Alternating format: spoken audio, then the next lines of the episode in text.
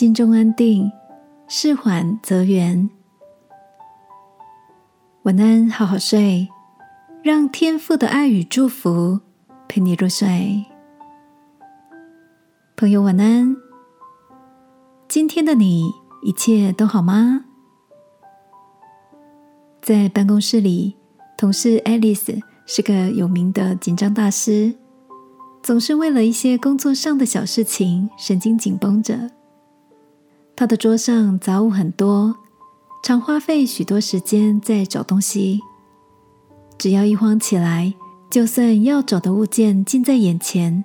也会视而不见。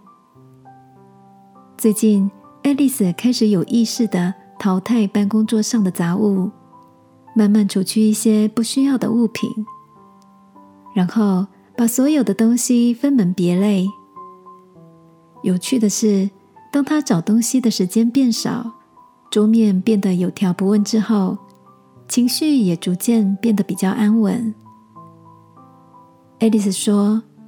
整理的时候，我发现这些杂物很像脑海里的思绪，杂乱无章到让我分心，忘记了事情的轻重缓急，到头来只能干着急，有种欲速则不达的感觉。现在我慢慢懂得练习，像整理杂物一样，把那些会让我分心的想法抛在一旁，静下心来，专注在。重要的事情上，办事效率也有了明显的提升。听着爱丽丝的分享，我想起自己在心浮气躁时，也常焦虑失误。努力保持心中安定，的确才是处理事情的优先要务。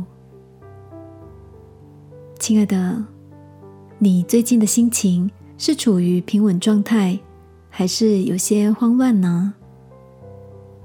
今晚，让我陪你一起来到天父面前，求他赐下力量，使杂沓的心恢复安定，好吗？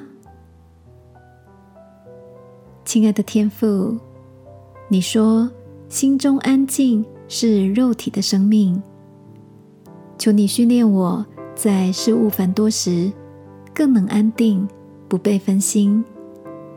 祷告，奉耶稣基督的名，阿门。晚安，好好睡。